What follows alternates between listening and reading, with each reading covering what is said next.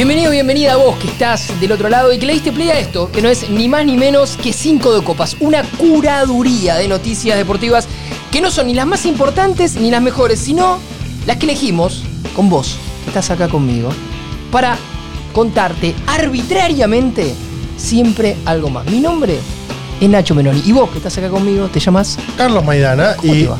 Muy bien, y somos eh, efectivamente los que elegimos arbitrariamente la manera más eh, verosímil de, de contarte estas noticias, que en realidad son las que se nos canta la gana.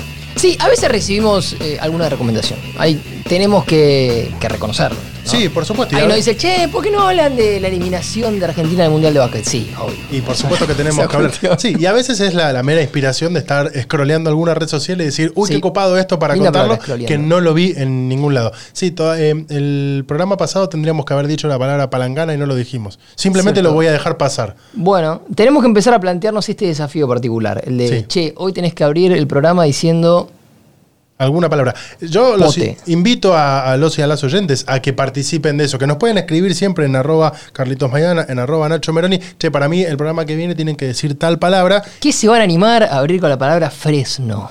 Claro, por ejemplo, sí. Y si no nos acordamos, si nos olvidamos, bueno, nos lo pueden hacer saber también. ¿Sabes cómo nos lo pueden hacer saber? Ingresando en la cartaganadora.com.ar. Ah, mira. Sí, y suscribiéndose a nuestro club de suscriptores, que tienen ahí cuatro eh, posibilidades de suscripción mensual y donde ya los que estuvieron estas dos semanas, tres semanas, cuatro semanas, estos primeros programas, entrando a la web de nuestro club de suscriptores, ya empezaron a recibir envíos semanales escritos algunos por mí, escritos algunos por vos, con algunas noticias, algún datito, alguna fotito, algún video, alguna cosita de color de las que o sí hablamos en este espacio o de las que nos quedan afuera. Estuve en el depósito donde tenemos guardado todas las cosas que vamos a ir regalando en el club de suscriptores y cada vez están más altas las cajas. Sí, Porque porque eso va a eh, empezar. Eso va a empezar a partir de marzo, que ya arranca. De hecho, eh, hoy es primero de marzo, miércoles, lo estás escuchando vos del otro lado. Si hoy lo estás escuchando y ya es jueves 2 de marzo, bueno, listo, no importa. Este programa sale el miércoles primero de Le mando marzo. un feliz cumpleaños a mi padre, que cumple el primero de marzo. Le mandamos un gran saludo. ¿Cómo es eh, su nombre? José Ignacio. José Ignacio la Meroni. playa. Sí.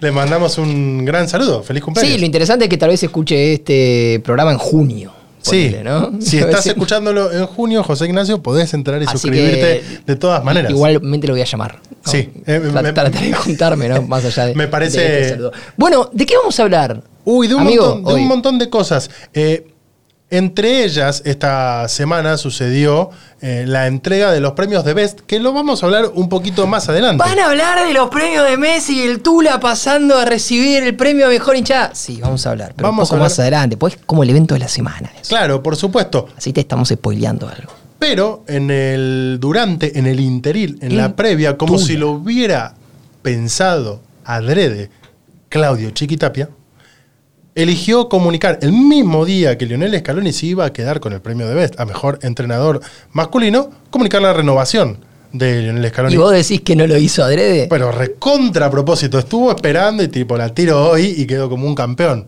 Porque acá vamos a contar algo y tal vez a vos que estás del otro lado te estamos contando el truco. Sí. ¿Sí? ¿Viste? Cont- eh, eh, está bueno ver el truco que hace el mago Sí. y a veces está bueno enterarse cómo se hace el truco, pero hay como una cuota de desilusión cuando te enterás cómo se hace el truco. Sí. Los que estaban en la gala de The Best, Messi, Mbappé, Scaloni, el Tula, El Dibu. el Dibu, todos, ya sabían que iban a ganar, porque el premio se comunica antes. Claro. ¿sí? De ahí el famoso video de Messi con su hijo cuando le dan el balón de oro, ¿sí? que eh, el hijo de Messi le dice, "Eh, este, ¿qué balón de oro es este? No sé qué. Y dice, este es el nuevo, el que gané ahora. Todavía no se había dado Claro. la ceremonia, ¿no? Porque estaban grabando el contenido para después presentarla. Los eh, integrantes eh, ya saben eso y por eso nos da la sensación a nosotros, a nosotros acá, a Carlos y a mí, que desde AFA decidieron comunicar la renovación de Scaloni El mismo día. unas horitas antes de que Scaloni sea distinguido como el mejor entrenador de la temporada. Pero como vamos a hablar de los premios de Best un poquito más adelante, también se dio otra confirmación, si se quiere, en la jornada de este lunes, que es la confirmación de los dos amistosos que va a jugar la selección argentina en el mes de marzo en la fecha FIFA. Tengo muchas preguntas sobre eso. ¿Muchas? Muchas. Yo no sé si tengo tantas respuestas, pero voy a tratar de responder Bueno, casi todo dale. lo que vos me preguntas. Sí, en sí, primer sí. lugar, tenemos que decir que los dos partidos de marzo van a ser ante Panamá el 23 y ante Curazao el 28. Ante Curazao. Yo el, eh, el otro día ponía... en- ¿Curazao tiene algo más que playas? O que bebida horrible. Sí. Que te- te- el Blue Curazao era la peor bebida de Pero la el Blue. Curazao es de Curazao.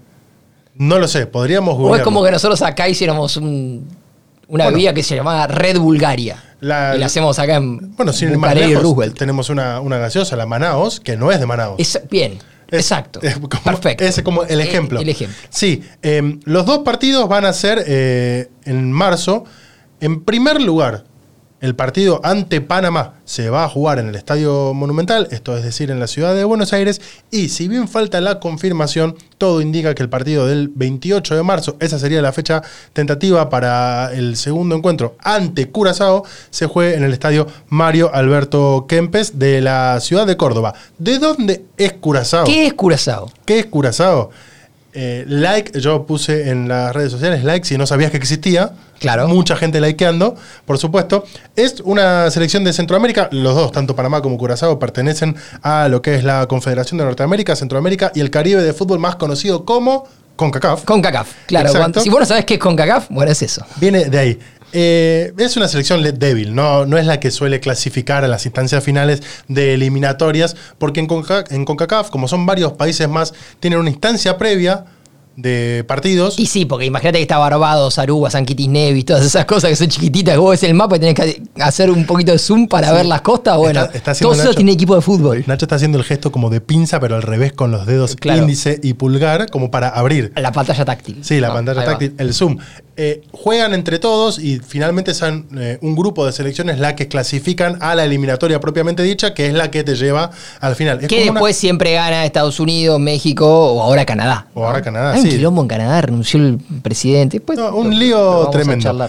Eh, como para ubicarnos, eh, Curazao está a unos 50 kilómetros al norte de Venezuela. Se afilió a la FIFA hace apenas 13 años, cuando en 2010 eh, tomó el lugar de las desaparecidas Antillas holandesas, que hoy deberíamos llamarla Antillas de Países Bajos. No sé Sí, cómo claro, sería. eh, todo, cambia, todo cambia, ¿no? Todo va cambiando. Eh, Gus Hiddink es el DT de Tiene Curazao. lógica, tiene lógica. Neerlandés Sí. él. Neerlandés él, eh, con pasado en Chelsea, en eh, Real Madrid. En y la selección. Y en la selección eh, holandesa, Sí, sí. justamente. Eh, este partido se va a estar jugando el 23 y, eh, perdón, el 28, pero previamente se va a estar jugando el partido ante Panamá. Y la selección argentina ya jugó ante Panamá, jugó dos veces.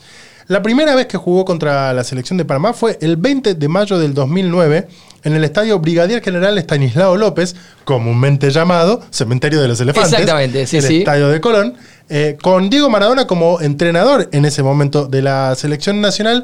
Ustedes recordarán, y si no se acuerdan, se los vamos a contar, aquellas selecciones de Maradona que eran con jugadores del fútbol local. Sí. No se convocaba Que jugadores del exterior. que podía parecer cualquiera. Sí, en aquellas elecciones aparecía Pulga Rodríguez. Sin ir más lejos, la selección argentina ganó por 3 a 1. Dos goles fueron de Gonzalo Vergesio y el restante fue de Matías de Federico. Excelente. Sí, googleen eh, Matías de Federico Bandera, independiente, si quieren, agréguenselo, para encontrar una de las mejores banderas que una hinchada ha hecho en forma de insulto hacia Creo un que es- jugador. El único futbolista que me invitó a su casa una vez, A mí es uno de los. en una cobertura, A mí es uno de los únicos futbolistas que me invitó a pelear. periodistas. Mira, Una vez. Excelente. A la salida de, de una zona mixta. excelente. Sí. Em, Mucho el- carácter, el bueno de Matías. ¿Vos decís?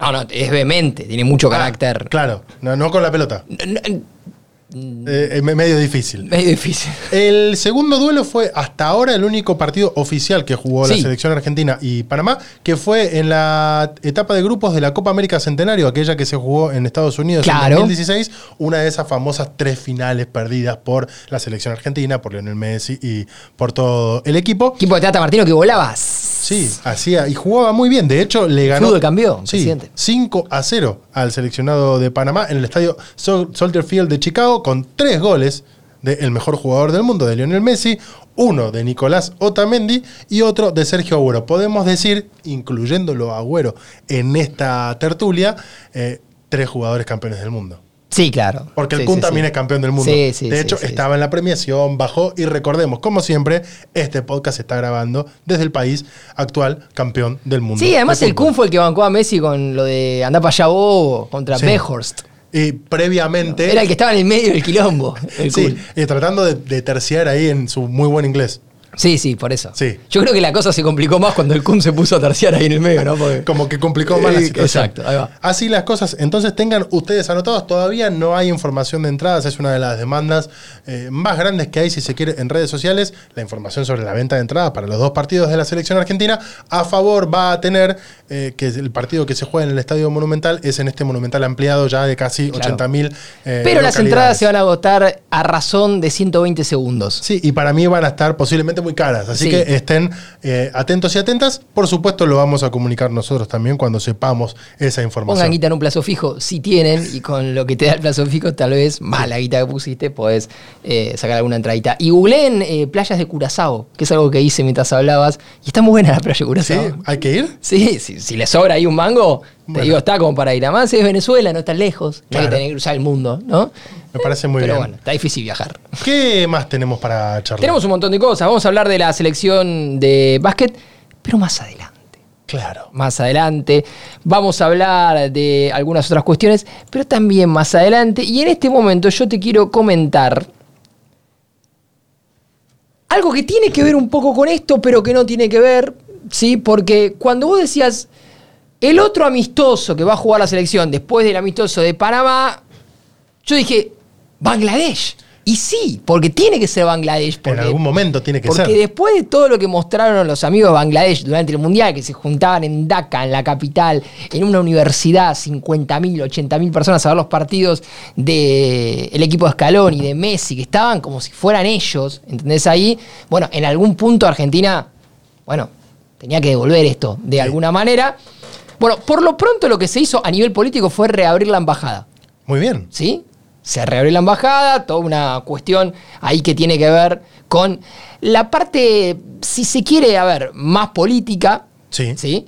Eh, pero, bueno, no deja de, de ser un, un tema relevante. Vi una foto de Cafiero con una bandera de Diego Maradona, pero de Diego Maradona, entrenador de gimnasia. Sí, sí, sí, eh, no sé por qué se eligió.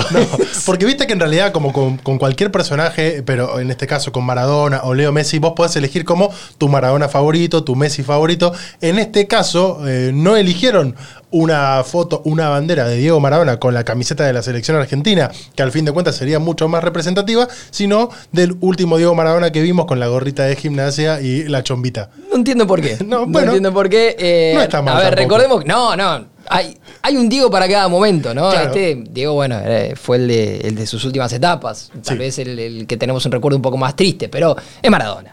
Eh, a ver, recordemos que nuestro país había sido uno de los primeros en reconocer la independencia de Bangladesh, algo que se declaró en 1971. En aquel momento, Juan Domingo Perón habilitó la primera representación diplomática en el 73 y la embajada abrió en la ciudad de Dhaka, en la capital, en el 74. Después, obviamente, durante el proceso cerró. Me, me- Sí, me gusta porque. el proceso sí, cívico-militar. Es eh, todo como bastante inmediato. Todo, Dijeron, bueno, todo. listo, 71, hay que meter embajada. Reconocemos embajada, subieron los milicos, cerraron, bueno. Y ahora volvió a abrir y mucho tiene que ver eh, el furor que mostraron los amigos de Bangladesh durante el Mundial. Bueno, ¿por qué estamos diciendo esto? Porque este no es un podcast en definitiva de geopolítica, No. sino de deporte, ponele. Pero el capitán de la selección de Bangladesh, Jamal Buyan, Sí. va a jugar en la Argentina. ¿En dónde? Viene a jugar en la. No va a jugar para la selección, no, va- es que no se va a jugar- nacionalizó. podría jugar independiente, porque al paso que vamos, ¿no? Pero no va a pasar. Eh, va a jugar en un equipo del Federala, ¿En qué equipo? en Sol de Mayo, que va a ser rival de Lanús en la Copa Argentina. Tiene 32 años, el bueno de Yamal Buyán. Firmó por un año, ¿sí? Y eh, en algún punto, bueno, continúa esta lógica de eh, el modo Bangladesh, ¿no? en el que está el fútbol argentino. Abrimos la embajada, festejamos. Hay un millón de videos en TikTok de por qué los hinchas de Bangladesh son hinchas de la selección argentina. Así que si a esta altura no lo viste, Te podés enterar muy Después rápido. grabamos uno. Sí, también, y- y- podés y- entrar y se lo contamos. Pero bueno, ahora la nueva novedad tiene que ver con, con esta cuestión, ¿no? Con que el bueno de Jamal Bhuiyan, capitán de la selección de Bangladesh, país donde eh, el cricket también es muy fuerte, ¿no? Hay, un, hay una pica fuerte con India, ¿no? Se jugó unos días después del Mundial Qué deporte de rarísimo y aburrido. Se jugó el, clásico entre Bangladesh e India de cricket y acá estaban todos los argentinos como estamos full Bangladesh en cricket. Ah, ah, está bien, como bancándolo. claro, sí, devolviendo gentilezas. Bueno, el capitán de la selección de Bangladesh Sí. va a jugar en el Federal A. Sol de Mayo, que es de Vietma, y es uno de los pocos equipos de la Patagonia que tuvo un pasado en la fase final de la Copa Argentina. En 2019 eliminó al por entonces campeón de la Copa Argentina, que era Rosario Central. Claro. Y en esta Copa Argentina en particular se están dando varios batacazos. Digo, ha quedado eliminado eh, Tigre, ha quedado eliminado Gimnasia y todos contra equipos bastante menores. También de diferentes categorías, de primera D, de los torneos federales, por lo cual ya de movida el popular Bullán va a tener como mucha audiencia. Te voy a decir dos cosas que van a sumar. Mm, Tiene fecha libre en el primer partido, pero tiene un partido picante en el debut contra Olimpo de Bahía Blanca, uno de los grandes de- Claro, de, de la lo- categoría, así que ahí ya hay va a haber un partido fuerte para Sol de Mayo. Pero no va a ser el único refuerzo exótico de este equipo en esta temporada, porque Sol de Mayo, a principios de febrero, presentó a Selko Kuchmik y al extremo Lazar Jerovic, que son serbios, y al defensor central Alexander Lusin, que es ruso. Por Dios, pero está bien, bueno, son como re, eh, no patria grande en este caso, sino que todo Mundo globo. grande. claro. Está bien, los refuerzos raros de Sol de Mayo, banco, banco, banco. Va- Vamos a ver cómo le sale. Está bien, es una cuestión, eh, si se quiere, también marketinera. Totalmente. Pero si te Full. mete, mete un gol Bullán en la Copa Argentina, Bueno, me imagino. Aparte, realmente, eh, con lo que fue el furor eh, para Bangladesh, con la selección argentina, saber que tienen al capitán de su selección jugando en el fútbol argentino, el día que juegue Lanús contra Sol de Mayo, me imagino pico de rating en Tiene que haber 50.000 personas mirando la NU Sol de Mayo en DACA, maestro, en la universidad. Y me ¿entendés? imagino a, lo- a los relatores, a Jorge Brico, mandándole saludos a toda la gente en Bangladesh. Hay que, eh, tip urgente para los relatores. Tremendo ñoca Bullán. Sí, a empezar a aprenderse algún, eh, alguna palabra, algún saludo, alguna salutación en el idioma. Salutación, me gusta. Sí, como para saludar a la gente de Sí, Bangladesh sí. que seguramente estén mirando en Lo va a estar viendo por libre fútbol. Una de esas. Bueno, no, pero no tiene señal internacional de Sport. Sí, claro. Y bueno, quizás Pero bueno, me lo pueden agarrar por ahí. es verdad. ¿Vos sabías que podés ser, eh, podés llegar a una instancia final de una copa, perder la copa y aún así recibir la medalla de campeón? Acá en Argentina puede pasar. Sí, pero en el mundo también Ah, mira. puede llegar Bueno, a acá pasar. viste los reglamentos son raros. Esta semana eh, se dio la final de la Carabao Cup, Sí. eh, la Copa de la Liga eh, del fútbol inglés, que No, vendría a ser... no tiene equivalente en la Argentina. Para mí es la Copa de la Liga que se juega, pero a segunda Claro. mitad de, de año. O es una especie de Copa Argentina más falopa, ¿no? Claro, la Copa de la Liga no, no a, a diferencia de lo que es la FA Cup, que es la competencia más tradicional del fútbol mundial, es el primer torneo Exacto. del fútbol del mundo, la Copa de la Liga no abarca a todos los equipos de la, eh, de- del, del fútbol inglés, pero sí abarca eventualmente algunos equipos también galeses y, y de, otros, de otras regiones del Reino Unido. Eh, es como una Copa Argentina, el, el equivalente nuestro, pero más acotado. Como, bueno, jugamos la Copa Argentina, pero hasta primera B. Claro. Y, Y- a lo largo, a lo largo Sí. del tiempo. Y ¿no? Peñarol y Nacional.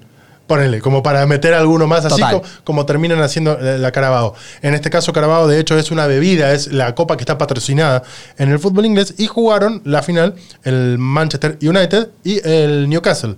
Eh, Newcastle, equipo donde ha jugado en su momento el argentino Jonas Gutiérrez, donde hoy juega eh, Miguel Almirón, con pasado Colochini. en el fútbol de, de argentino en, en Lanús, Colochini, y el Manchester United, por supuesto, el equipo más grande del fútbol inglés. Eh, Ponele. No hace falta que lo diga yo, pero por supuesto tiene que ver con que lo digo yo. El Newcastle es el nuevo rico del fútbol mundial, ¿no? Porque hace poco lo compró Lo- lo- un grupo que es una manera liviana de decir, lo compró la corona de Arabia Saudita, Claro. porque el verdadero dueño es Mohammed bin Salman, que es el presidente de Arabia Saudita, metido en un quilombito porque parece que mandó a matar a Jamal Khashoggi, un periodista en la embajada de Turquía, bueno, cositas. Hay un ¿no? lío. ¿Qué Eh, cosas que te vas a enterar si por supuesto te suscribís al newsletter de lacartaganadora.com.ar? Pero ¿qué pasó? Bueno, ganó Manchester United eh, por 2 a 0, goles de Casemiro eh, y Marcus Rashford, que está imparable en el mejor momento de su carrera, mete goles en todos los partidos, pasás vos caminando y te mete un gol. Atajó Carius, de hecho, para el Newcastle, si ustedes están suscritos, eh, habrán leído que Nacho contó y un poquito de la historia de Carius, aquel arquero con pasado en Liverpool. Hacía dos años y moneditas que no atajaba oficialmente. Sí. Pero si, el- si no viste los errores de Carius en la final de la Champions 2018, Liverpool contra Real Madrid, hacete el favor. Por ¿no? favor. Y entra a YouTube, míralos y después vas a entender por qué Carius de ahí pasó al Besiktas, Sí. no jugó, pasó a Unión Berlín, no jugó y ahora lo ofrecieron como tercer arquero en Newcastle y dijeron. Y terminó "Pero, jugando". ¿Cuándo va a jugar? Tráelo. Bueno, Sí. eh, Jugó de, la final. de hecho, miren ese partido, e imaginen que ese es el arquero de su equipo, a ver cómo, cómo le sube la sangre. Porque para mí, si vos ves que tu arquero en una final está haciendo eso, lo, en- querés entrar a matar. Hay que decir, hay que decir que eh, en esta final de la Carabao Cup, lo de Carius fue dignísimo. Sí. Dignísimo. Tuvo tres atajadas, tuvo ocho, pero tuvo tres que fueron buenísimas. Se Ahora- atajó muy bien, principalmente el segundo tiempo. ¿Por qué es noticia esto y por qué estábamos hablando de alguien que puede perder la final y aún así ser campeón? Porque este es el caso de Martin Dubravka, que es arquero del Newcastle y es campeón de la Carabao Cup pese a haber perdido contra el Manchester United. Y vos me dirás, pero ¿por qué se Arquero acaba? que no atajó. Sí, No arquero atajó que Karius. encima no atajó. ¿Por qué? Bueno, eh, en 2022 eh, llegó al Newcastle Nick Pope, que es el arquero titular del, del Newcastle, que estaba fuera de esta final por suspensión. Mejor apellido, se llama Nicolás Papa. Sí, fantástico apellido. Eh, Podría ser hermano de Emiliano. en ese momento, Dubravka se fue a préstamo al Manchester United, apenas jugó un par de partidos. Pero dio la casualidad que ese par de partidos eran en la primera fase de la Carabao Cup, actual Copa. En enero de este año volvió al Newcastle. No formó parte del partido porque justamente ya había jugado para Manchester United, por cual, eh, ante la ausencia de Pope, tuvo que atajar eh, Karius. Claro, no podía atajar Pope porque está, Suspendido. estaba suspendido por expulsión frente a Liverpool. No podía atajar Dubra- Dubravka porque jugó en el Manchester United. porque está inscripto para el Sí. equipo contrario, básicamente. Entonces atajó Karius. Ante esto, por haber estado inscripto en la lista de jugadores, en la lista de buena fe, como le diríamos acá, Sí. del Manchester United para jugar la Carabao Cup, pese a haber perdido la final, va a tener Excelente. su medalla de campeón. Los memes de esta situación que está contando Carlos eh, son espectaculares. Y si no los vieron, búsquenlos. y hay otro que podría De Dubravka entrando, bailando, bailando al vestuario de. Newcastle. Y hay otro que podría tener su medalla. ¿Quién? Que por lo menos es elegible para tener su medalla, porque también estaba Eso quiere decir que no la va a tener. en la lista de buena fe del Manchester United. Pero me parece que él no se fue de muy buena fe del Manchester United. Ah, Sobre todo, no se fue muy bien con el técnico, con el actual entrenador del Manchester United, Bueno, Eric Ten Hag. Ni con la dirigencia, ¿no? Dijo que las instalaciones no estaban a la altura. Si es el que yo pienso. Sí, y estamos hablando de Cristiano Ronaldo, Exacto. hoy jugando en el fútbol árabe, pero que estuvo hasta mitad de la temporada, antes del Mundial, jugando en Manchester United después de su salida de la Juventus. Bueno, Cristiano Ronaldo, por haber estado en la lista, justamente también es elegible para tener su medalla.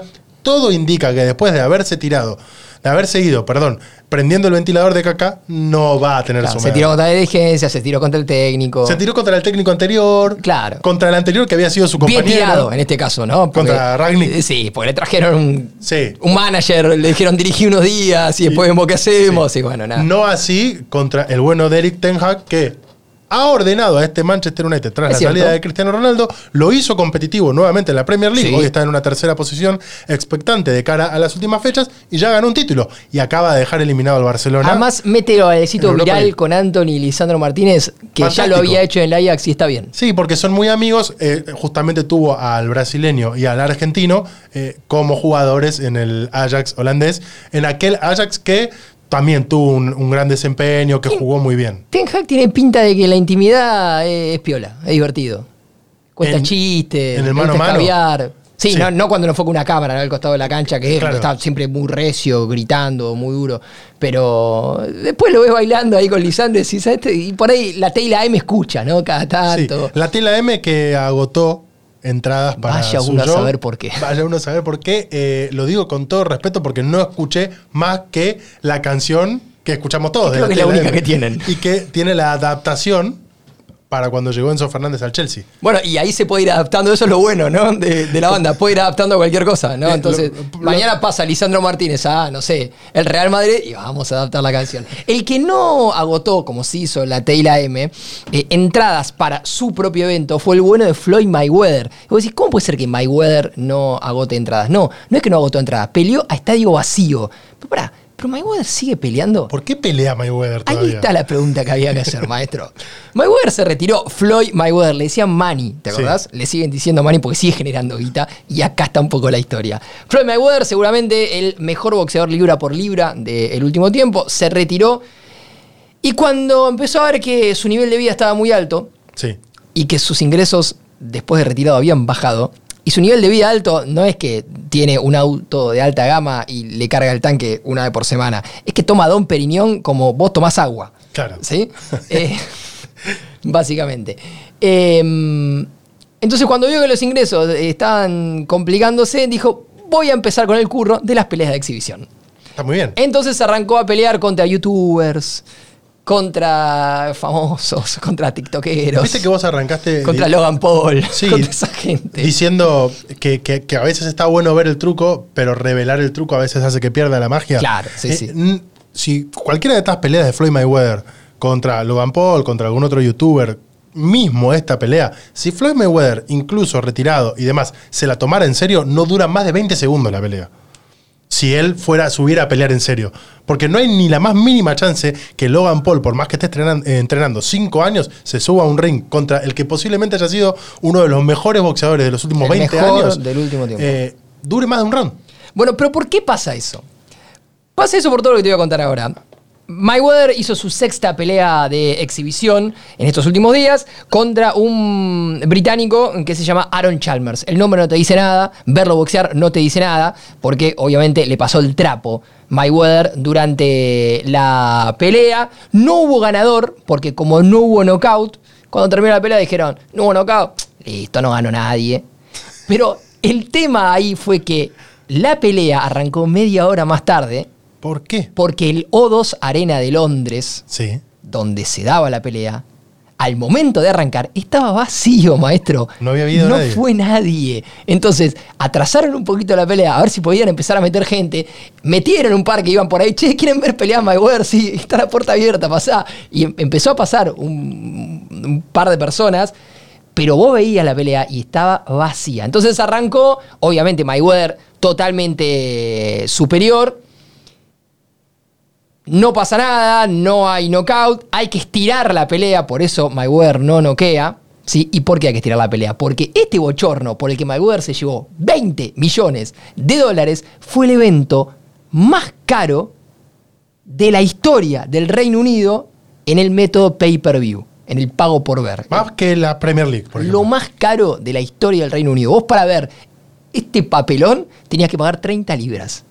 Que es un montón de plata. El que convierte no se divierte, pero no quieren hacer la conversión porque es un montón de guita. Y calcula que tomar una cerveza en un bar Sí, lindo de Londres te puede valer entre 6 y 8. sí. ¿Sí? Esto valía 30 para una pelea de un retirado contra un, uno que no le iba a meter una mano nunca. Contra un NN. Total. ¿Sí? Un NN en un estadio vacío que quedaba 10 minutos de tu casa, que si querías por ahí ibas y te metías. Sí. Bueno, 20 palos. Me hace acordar. Se llevó por esto Mayweather, que ni siquiera ganó la pelea porque se quedó vacante. No, la- pa- el- papelón. Claro, Me la acordar- definición. Pero bueno, Mayweather terminó festejando con Miss Croacia y tomando Don Periñón, como siempre. Copa Sudamericana 2007, final, eh, Arsenal contra el América de México, Sí. eh, partido de vuelta, el partido con el que se define en el estadio Juan Domingo Perón, ahí en Avellaneda. Si vos tenías la suerte de ir al colegio en Avellaneda en ese momento, venía la gente del Club Arsenal de Sarandí, que tenía todavía vivo a Julio Humberto Grondona, a tal punto que modificó las reglas de la Sudamericana en el entretiempo Ah, del partido de ida y te regalaban entradas para ir. Y se daba algo muy curioso, porque en ese América de México jugaba Federico Insúa, que en ese momento no estaba muy bien con la gente de Independiente, porque se había ido a Boca y después se había ido a México y demás, y era como Insúa traidor, no había vuelto.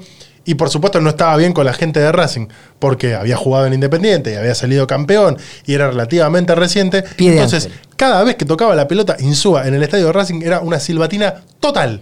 Claro, entonces vos ibas al colegio, estabas en cuarto año, ponele, y te venía a regalar entradas para Arsenal. Y era del rojo y decías, claro, lo voy a putear Insuda, dámela.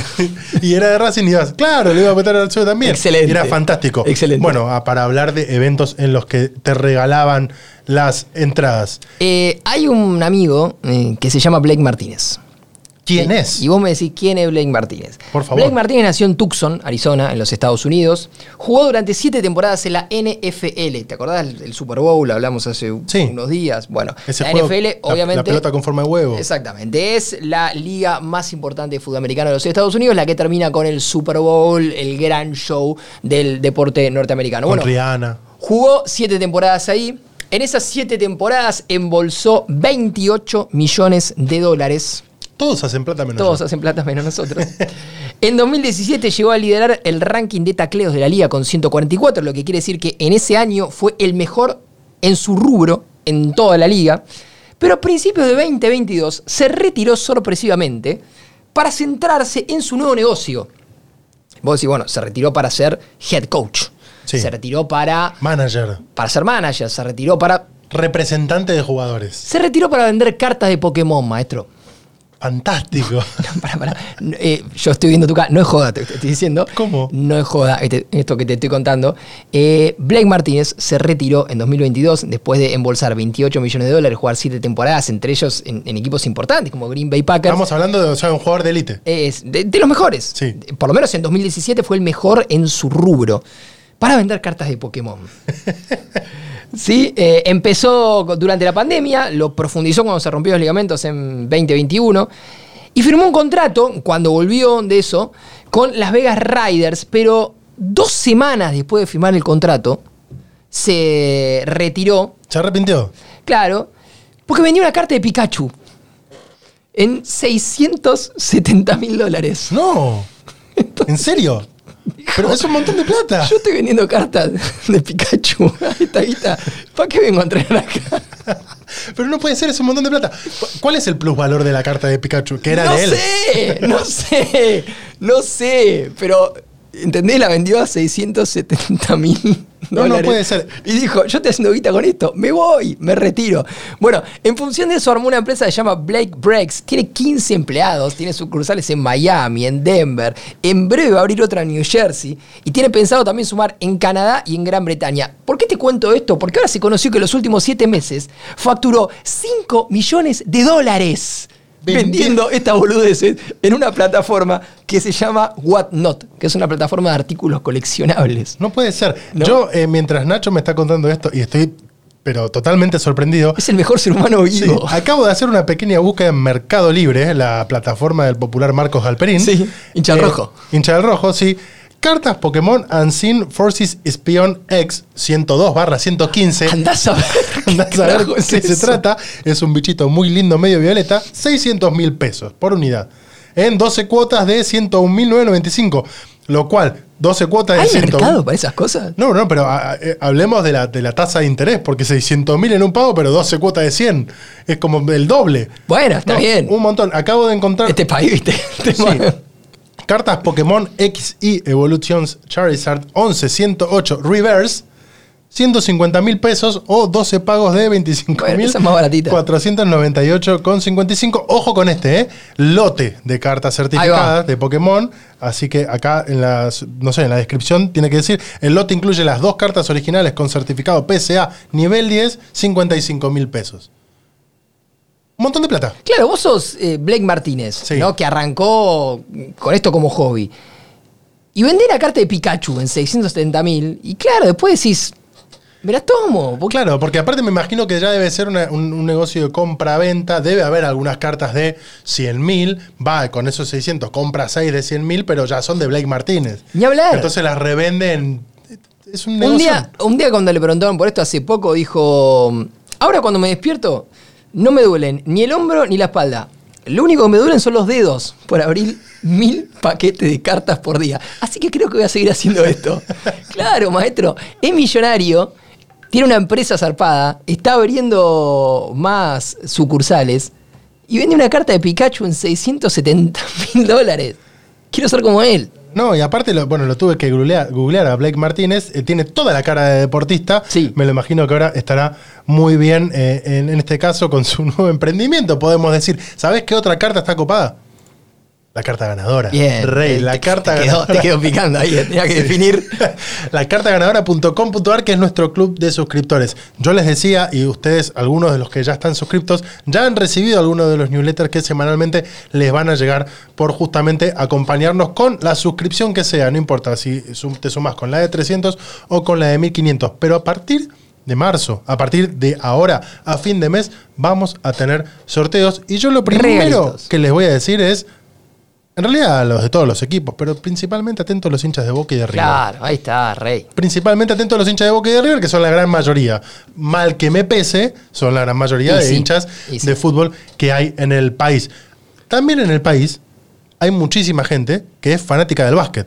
Sí. Y que esta semana está a las puteadas limpias. Y sí. Porque tenemos mucho para hablar sobre lo que para mí, en este caso, no sé si vos coincidirás, es una decepción total, que es Argentina quedándose afuera del Mundial de Básquet por primera vez en 41 años, por primera vez desde 1982. De hecho, la cuenta de Twitter de la World Cup de la FIBA tuiteaba la imagen del momento de la derrota de Argentina ante República Dominicana, diciendo justamente va a ser muy extraño tener un mundial sin la selección argentina, que recordemos es su campeón mundial del básquet y es actual campeón de América. Sí, del América. Sí, y Argentina acaba de quedarse afuera, perdiendo contra República Dominicana por 79 a 75 en Mar del Plata, en un partido llenísimo de condimentos. Yo no sé si por dónde querés arrancar, si por el técnico argentino, si por los jugadores argentinos, si por el técnico de Dominicana, si por la situación puntual de partido. A ver, eh, cuando uno escucha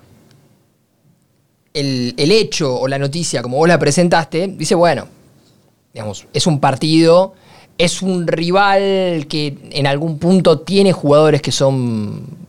Sí. Porque, que, que pueden complicar, no es un gran equipo, por cercanía geográfica están mucho más cerca del básquet de élite que es el de Estados Unidos. Sí, la y además, además es, un- es una selección que siempre está ahí, siempre está ahí dando vueltas. Entonces, presentado de esta manera, digo, puede pasar. Sí. Ahora, cuando vos indagás un poquito más y decís, Argentina iba ganando por 17 puntos. es una cosa de locos. El partido se jugaba en, eh, Mar del Plata. en Mar del Plata, Con toda la hinchada. con toda la hinchada argentina. Mar del Plata, el lugar donde es ídolo máximo de Peñarol, Facundo Campazo, Claro. que era el líder del, del equipo, Sí. el, el que llevaba las riendas del equipo. Cuando hablas que para este partido pudiste contar con Gabriel D, con Nicolás Laprovítola, Con Nico Brusino. con- o sea, con los mejores todos- jugadores. Con Facundo Campazo. Con Con, Facundo todos los que creías que no ibas a contar hace un par de meses. Porque hace un par de meses Argentina estaba haciéndose cruces porque decía, cuando llega la última ventana, partido contra Canadá y partido contra República Dominicana, no tenemos a ninguna de las figuras y estamos al horno, Claro. maestro. Bueno, finalmente se consiguieron esas figuras Sí. y vinieron a jugar. Y cuando sumás que por esos enroques extraños que muchas veces nos regala el deporte, el entrenador de Dominicana en este partido Es al tipo que echaste hace seis meses. es el en Che un García, escándalo. decís, bueno, ahí la cosa tiene otro color, ¿no? Que de hecho los invito, las invito a que busquen los festejos del Che García una vez que terminó el partido.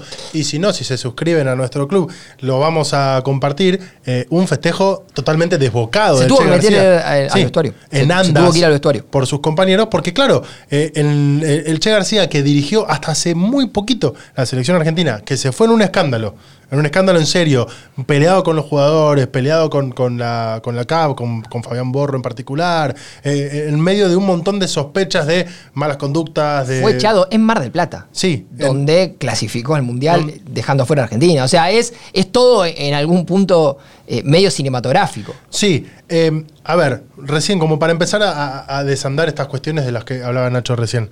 Si bien es cierto que estamos hablando de la presencia de Facundo Campazo, de Nicolás Laprovítola, de Gabriel Deck, eh, tenemos que hablar, por supuesto, de que, por ejemplo, en el caso de Laprovítola y Deck llegaron recién para este último partido, ni siquiera pudieron estar en el partido ante Canadá. Eh, que hasta último momento se dudó de que pudiera venir Facundo Campazo, pero que teníamos la, por lo menos...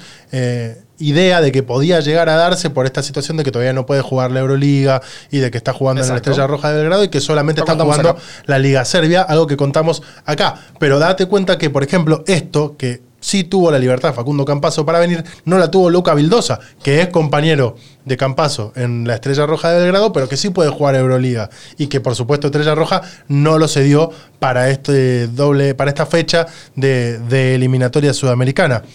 Eh, hay un montón de situaciones que hicieron que Argentina no termine clasificando eh, a lo largo de todas las eliminatorias. En primer lugar, en la primera instancia sacó muy poca ventaja de puntos porque esta nueva forma de clasificación con ventanas, la verdad, hace que tengas que andar haciendo medio malabares para poder contar con los jugadores. Porque nunca podés contar con, el jugador que vos querés porque está en el medio de una competencia, sea en Europa o sea en la NBA.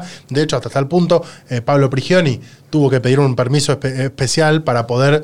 Eh, hacer a la par su rol en la selección argentina y su rol en la NBA. Eh, Prigioni, recordemos, es un técnico con régimen híbrido, ¿no? ¿Viste cuando buscas en LinkedIn laburo que dice presencial, en remoto o híbrido? Bueno, claro. Prigioni es híbrido. Tal cual. Em, en lo que fue la eliminatoria, en un momento hay una derrota que es la que termina marcando, si se quiere, al final del torneo.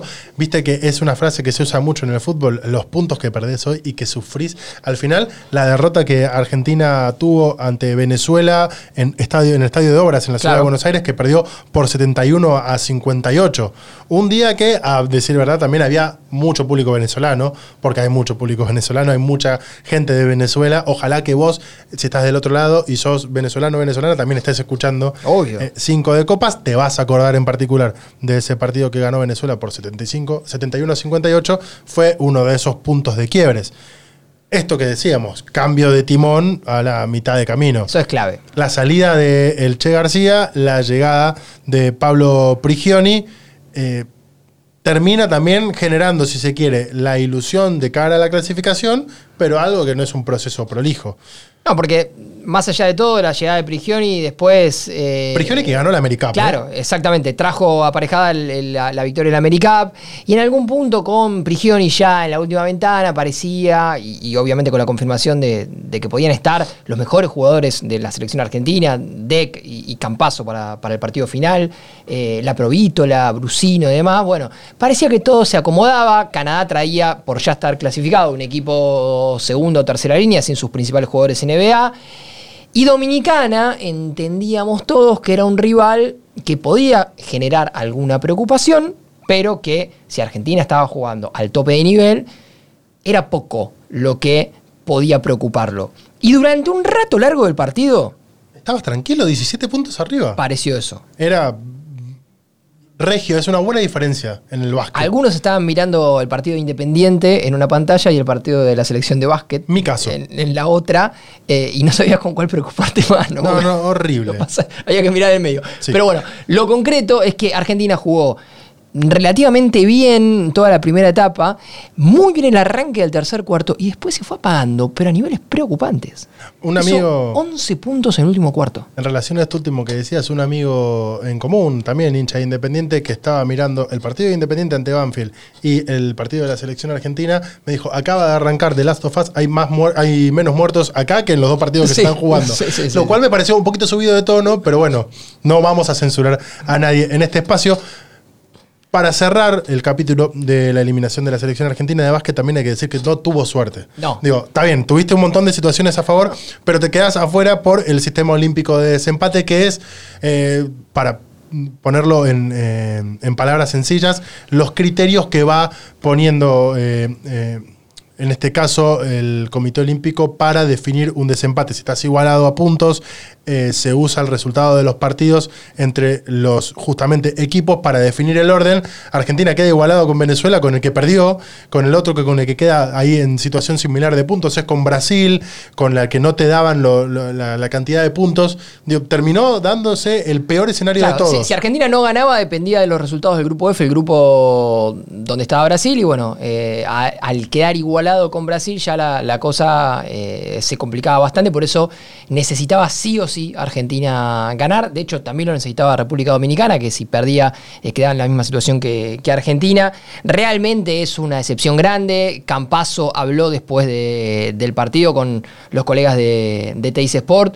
Eh, habló del sentido de pertenencia y eso sí es algo destacable porque hace algunos años, previo a la generación dorada, había que encontrar jugadores que tuvieran ganas de jugar en la selección argentina y, de demostrar esto. Y hoy tenés a un tipo como el Tortubek que terminó de jugar en, su club, en Real Madrid, y se tomó un avión, hizo 20.000 kilómetros en un par de horas para jugar un partido definitorio. Lo mismo Brusino, Campazo igual. Eh, Bildosa que no pudo, con ganas de venir. Bueno, eh, se, arma ahí algo eh, que, en algún punto también queda reflejado en, la imagen de Garino, totalmente quebrado después del partido, sin poder hablar. El propio Prigioni aceptando este formato porque él quiere estar en la selección argentina. Y Prigioni aceptando este formato y aceptando la propuesta de la CAB cuando todo el grupo de la generación dorada está peleado con la CAB. Sí. Y Prigioni es el único de Generación Dorada que podía haber agarrado este fierro caliente, algo que en algún punto la sociedad del básquet de Argentina le reclamaba, si se quiere, a la, Generación Dorada, que alguien se haga cargo de esta cuestión, porque obviamente terminan buscando el Che García, más allá de que sea una decisión de la CAB, porque no, no apareció ninguno de la nueva generación, en realidad de la última generación, que es la Generación Dorada, con las ganas de aliarse, si se quiere, con la CAB en, esta cuestión, porque quedaron muy mal las relaciones. De hecho, después de la eliminación se apuntó mucho contra la dirigencia. Eh, pueden leer los tuits de Montequia, por ejemplo, del Puma Montequia, directamente hablando de eh, algo que había mencionado sobre la dirigencia hacía un tiempo y reafirmándolo. Así que la cuestión en el seno del armado del básquetbol argentino está complicado a nivel dirigencial. El equipo la verdad creo yo merecía jugar el, mundial, un mundial que va a tener a por ejemplo, Sudán del Sur, ¿no? Ah. Jugando. El, país más joven del mundo va a estar ahí y Argentina no va a estar, va a estar Cabo Verde, bueno. Eh, realmente creo que esta selección eh, merecía estar ahí, pero bueno, a veces a nivel juego pasan estas cosas, se les cerró el aro en, el, último cuarto principalmente, y bueno, del otro lado el equipo reaccionó.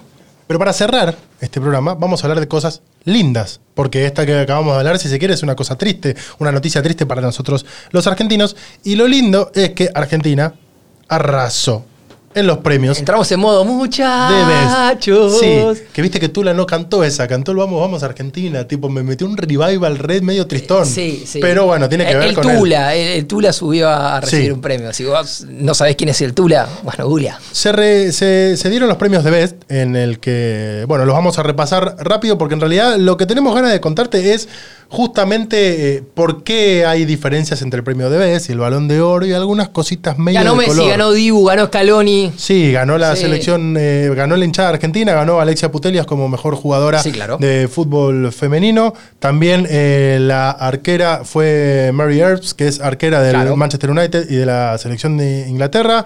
Sarina Bigman eh, como entrenadora, mejor entrenadora, en este caso de la selección de Inglaterra. por el neerlandesa ella, la, seleccionadora de Inglaterra. En el caso de, los hombres, del fútbol masculino, primó mucho en la consideración el Mundial. El Mundial, por Obviamente, a diferencia de lo que pasó con el Balón de Oro, donde el Mundial no estaba incluido. Eso es algo que vamos a explicar ahora. Claro.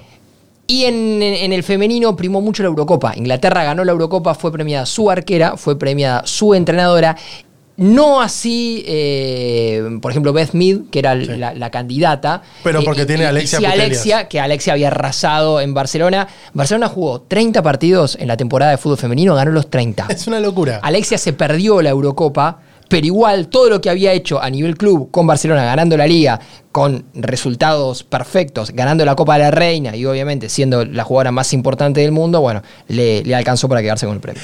¿Por qué eh, marcabas esta primera diferencia ¿no? entre lo que es el balón de oro y el premio FIFA de Best, que son, digamos, las dos premiaciones más grandes, Grandes. si se quiere, en relación al fútbol? La verdad es que hay varias diferencias que te marcan lo que son cada, cada una de las, de las eh, premiaciones. En primer lugar, eh, la votación, la forma y los métodos en los que se utiliza para elegir a los ganadores. En The Best, que es lo que se entregó esta semana y el cual arrasó la selección argentina, eh, hay dos instancias de votación. Eh, en la primera hay un panel de expertos del fútbol que vaya uno a saber uno a saber te califica como experto de fútbol. Está más que claro que acá no lo somos, por lo No, cual no, no. podríamos estar votando. Si hubiéramos votado, hubiésemos votado todo full Argentina. Eh, son los que eligen a los nominados. Y en esa segunda instancia ya participan con una tasa del 25% cada uno periodistas, capitanes, seleccionadores eh, y aficionados. O sea, hay una parte que votan, que son los hinchas, que votan entrando en, los- en las redes sociales, otros que son los propios jugadores, otros que son los capitanes eh, y los periodistas, y los entrenadores, perdón. Eh, en el Balón de Oro, eh, en este caso, es una revista, la revista France, la que elige a los 30 France nominados. claro, es una de Sí. las revistas más importantes. Y después, un periodista de cada país elige a sus cinco jugadores en orden para otorgar los puntos. Exacto. Entonces aparece, eh, no sé, quién puede- Nacho Meroni elige que va a votar Papu Gómez, eh, José Sand, Juanito Casares. Claro, eh, sí, sí. Y alguno más, y ellos van Jonathan votando. Gómez Sí. y Rodrigo Rey. Y en ese orden van dando los puntos y van, eh, por supuesto, el primero suma más puntos que el Claro. quinto. En este caso, el primero suma 5. Claro. Conceptualmente también hay diferencias. FIFA asegura que sus premios son otorgados de acuerdo al rendimiento y al comportamiento general dentro y fuera del campo, mientras que el balón de oro se hace por actuaciones individuales y colectivas, eh, el fair play y la carrera del jugador. O sea, técnicamente lo que sí sucede Gana el mejor. en este caso. Siempre gana el Eh, mejor las cosas. FIFA usa lo que vos decías para el premio de Best, la última temporada, y el Balón de Oro usa el último año calendario. Por eso también había discusiones, porque en estos premios de Best, si se hubiese usado la última temporada, se tendría que haber cortado en junio. FIFA, como son sus premios y su máxima competición es el Mundial, estiró medio año más Exacto. la temporada para que ingrese también el Mundial de Fútbol. Obviamente. Em, Por eso algunos se preguntaban, che, pero el Mundial y Benzema y el Balón de Oro, no, el Balón de Oro no incluyó el Mundial y por eso lo ganó Benzema. No le hubiera restado puntos a Benzema en la pelea por el Balón de Oro no haber jugado el Mundial. De todas formas, el próximo balón de oro sí va a tener en cuenta el mundial y posiblemente se repita algo de lo que estamos viendo ahora con Lionel Messi, con otra vez Dibu Martínez, con los eh, ternados para estos premios. En 2009, ambos premios, el balón de oro y el FIFA Best Player of the Year, se unificaron para hacer el eh, balón de oro de la FIFA. Exacto. A que se entregó en el 2010 y que lo ganó Cristiano Ronaldo. Sin embargo, en 2016 se volvieron a separar FIFA y balón de oro, asuntos separados. eh, y ahora cada uno tiene su premio. Más premio para Messi. Rey. Sí, por supuesto. Eh, pero hay un montón de curiosidades en relación a estos premios. Por caso, eh, yo veía que me, me estabas hablando de Alaba, el jugador del Real Madrid, que de repente Claro. es tendencia para que se vaya del Real. Exacto, porque eh, vos lo decías, los capitanes de selección eligen, ¿sí?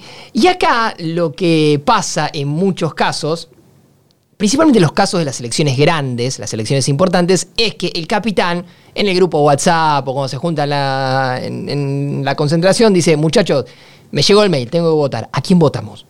Y se juntan todos y dicen, Messi primero, Mbappé segundo, Benzema tercero. Claro, ahora si sos el capitán de la selección de Francia, vas a votar, se supone, Sí, a y, tu y si compañero. sos el capitán de la selección de Cabo Verde, seguramente votás al que a vos se te cantan los huevos. Claro. Eh, ¿No? Eh, fue más complicado, se ve menos. Ahora, si sos eh, jugador del Real Madrid, sí, no tenés ningún vínculo afectivo en términos de que no sos del país en el que compiten, por ejemplo, Benzema, Messi o, o en este caso Mbappé. Mbappé.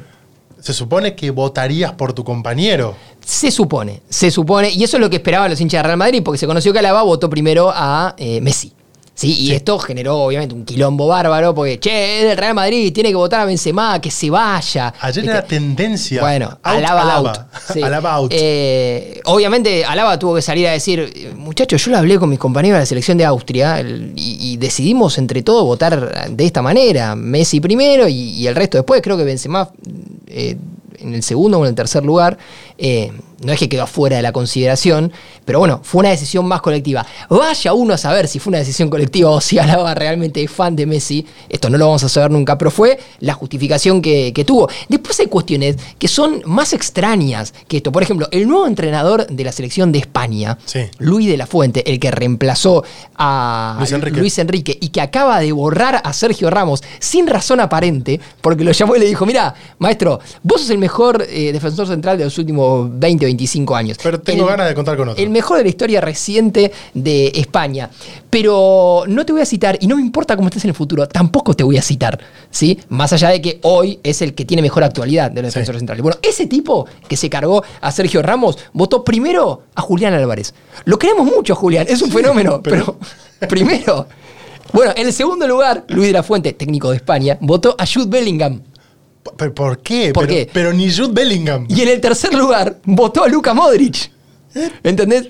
Modric, Que es un jugadorazo. Sí, pero lo debe mirar a Benzema y dice, no, este tipo no me representa a mí. ¿entendés? Modric quedó cuarto en la votación general, Sí. pero bueno, lejos en, en lo que fue la temporada de los otros tres, de Messi, Mbappé y Benzema. Benzema ganó solo la Champions, maestro, solo, la ganó él. Era muy Y- gracioso. Y este tipo lo fue y lo votó. Sí, los votos de, por el caso, Cristiano Ronaldo, que como mejor jugador votó a Kylian Mbappé y como mejor entrenador votó a Carlo Ancelotti. Messi, Lionel Messi, el capitán de la selección argentina, el mejor jugador del mundo, como dijo Gianni Infantino, con todo respeto, Gianni, no hacía falta que lo digas vos, ya lo sabíamos, votó a Neymar. Messi hace siempre la misma. Sí, tipo, Vamos a decirlo, lo queremos mucho. Messi hace siempre la misma. Está bien. Messi te vota a Neymar porque no va a votar a Mbappé, porque no va a votar a nadie el Real Madrid. En este caso, bueno, era obvio que, Sí. eh, que eran los dos principales candidatos, Benzema y, y- y Mbappé. Pero podría haber votado un compañero también Messi. no está más Agüero para votar, que en algún momento le caía un voto ahí a Agüero. Claro. ¿Y a quién va a votar? ¿Qué va a votar? ¿De Paul? Eh, o, a, Dale. o a Julián. Al Papu para hinchar las bolas. No, a no, Beckham. no, pues está, o sea, se, se está mirando mucho lo que vota ¿no? Silva, el capitán de la selección de Brasil, votó a Neymar. Thiago Silva le tiró mala onda a Julián. Julián terminó séptimo. Sí. Sí. Y en la placa oficial de, de FIFA, Julián figura como español. No, maestro. Nació No. en Calchina, acá en Córdoba, ¿sí?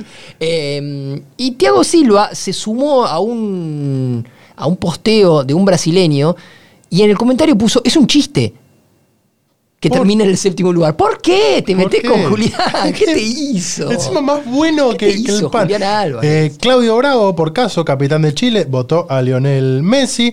Estoy buscando en este caso, David Ospina eh, votó a Lionel Messi, también el capitán de la selección de Colombia. Por supuesto que el capitán de la selección de Francia, que es Hugo Lloris, votó a su compañero, a Kylian Mbappé. El capitán de Gabón, que vaya a saber uno dónde queda, es Leo Paun.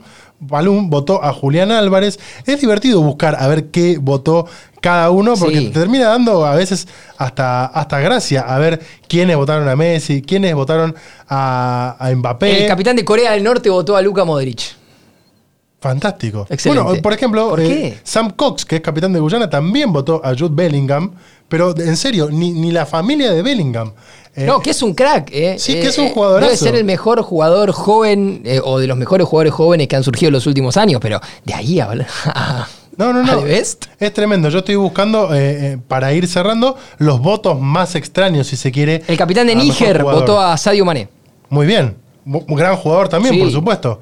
Eh, Al ah, igual me- que el capitán de Seychelles. Sí, me parece que esos son los nombres más extraños, si se quiere, en la, en la votación. No sale de Benzema, de Messi, de Mbappé, de Mané, de algún voto a Salah, o por ejemplo, el entrenador de Costa Rica, que es Luis Fernando Suárez, que votó a Robert Lewandowski. ¿Por qué? Vaya uno a saber. Pero está bien, Sí, qué sé yo. de repente el entrenador de Indonesia, Tai Yong-shin, votó a Kevin De Bruyne. Sí. Bueno, está Y bien. le, le gusta el City. Sí, así que ahí está todo lo referido a los Bueno, premios eh, de Best. histórico lo de Scaloni, primer entrenador en ganar, eh, argentino en ganar este, mm, Premio. esta distinción, este premio. Lo mismo Dibu Martínez, buen discurso de Dibu Martínez, Fantástico hablando discurso, de sus padres. De sus padres, Sí. de su padre y su madre, de, de los ídolos que son para, para él.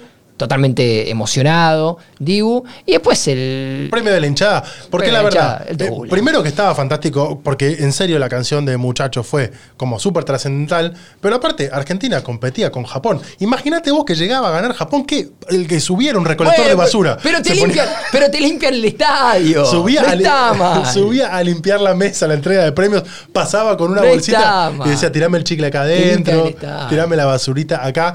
Eh, recuerden ustedes que están del otro lado, la carta ganadora Ya una hora, maestro. punto ar, ahí pueden ingresar 300, 600, eh, 1000 o 1500 pesos por mes. De nuevo, sea que puedas bancarnos con 300, o sea que puedas bancarnos con 500, con 1500, nosotros te vamos a agradecer un montón y vas a participar de todo lo mismo, de los sorteos, Todo. de lo, te van a vas a recibir los newsletters. Y si aún así eh, no, no estás como para sumarte al club, te invitamos a que si esto te gusta, le des seguir al podcast, actives la campanita y que nos ayudes spameándolo por todos En lados. todos lados, Para que cada Instagram. vez no escuche, no se escuche, bien dicho, más gente. Eh, lo voy a hacer ahora porque en la semana pasada me olvidé agradecerle a toda la gente de Posta Sí. que nos banca en esto, a eh, Nacho Ugarteche que hace la edición y a vos que estás del otro lado y que te sumás como todos los miércoles a 5 de copas. Mi amigo Nacho Meroni, arroba Nacho Meroni en todas tus redes. Sí, señor, en todas. Sí, arroba Carlitos Maidana. Nos escuchamos el próximo miércoles. Como dijo Messi, vayan a dormir. Vayan a dormir.